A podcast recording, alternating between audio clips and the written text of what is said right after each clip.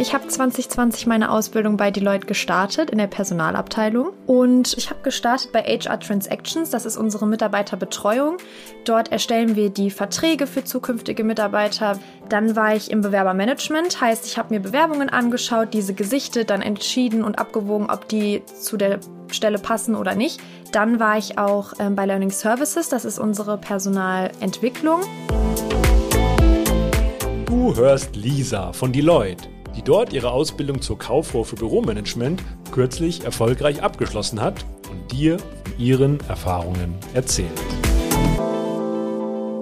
Also ich habe eher so die Bewerbungen von Werkstudenten und Praktikanten oder Berufsanfängern mir angeschaut. Deswegen habe ich auch eher dann mit Jüngeren, so noch in meinem Alter oder vielleicht ein bisschen älter telefoniert. Da war die Hemmschwelle dann auch nicht so groß wie jetzt bei zum Beispiel einem Senior Manager. Und da war es am Anfang dann, dass ich mich oft versprochen habe. Aber ich habe trotzdem die Rückmeldung und die Energie von der anderen Seite gespürt, dass es okay ist.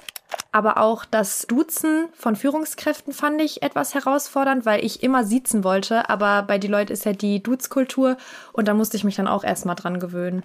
Ja, wir hatten tatsächlich nach jeder Rotation immer ein Feedbackgespräch. Da hatten wir dann eine Art Tabelle, wo dann die Punkte aufgeführt sind, die man halt gelernt hat. Und da konnte man dann ankreuzen, trifft zu, trifft nicht zu. Und dadurch hat man dann halt auch immer Feedback bekommen, wo jetzt noch Verbesserungsbedarf ist man hat ja noch gar keine Erfahrungen mit Arbeiten überhaupt gehabt. Und das finde ich eigentlich dann ganz cool, dass man klar während der Ausbildung auch noch weiter zur Berufsschule geht und viel lernt, aber man lernt halt auch einfach selbstständig zu arbeiten, also seine Schwächen zu seinen Stärken macht, wie jetzt zum Beispiel mit dem Selbstbewusstsein, dass man vielleicht am Anfang relativ schüchtern ist, aber dann am Ende der Ausbildung total selbstbewusst ist und weiß, was man kann.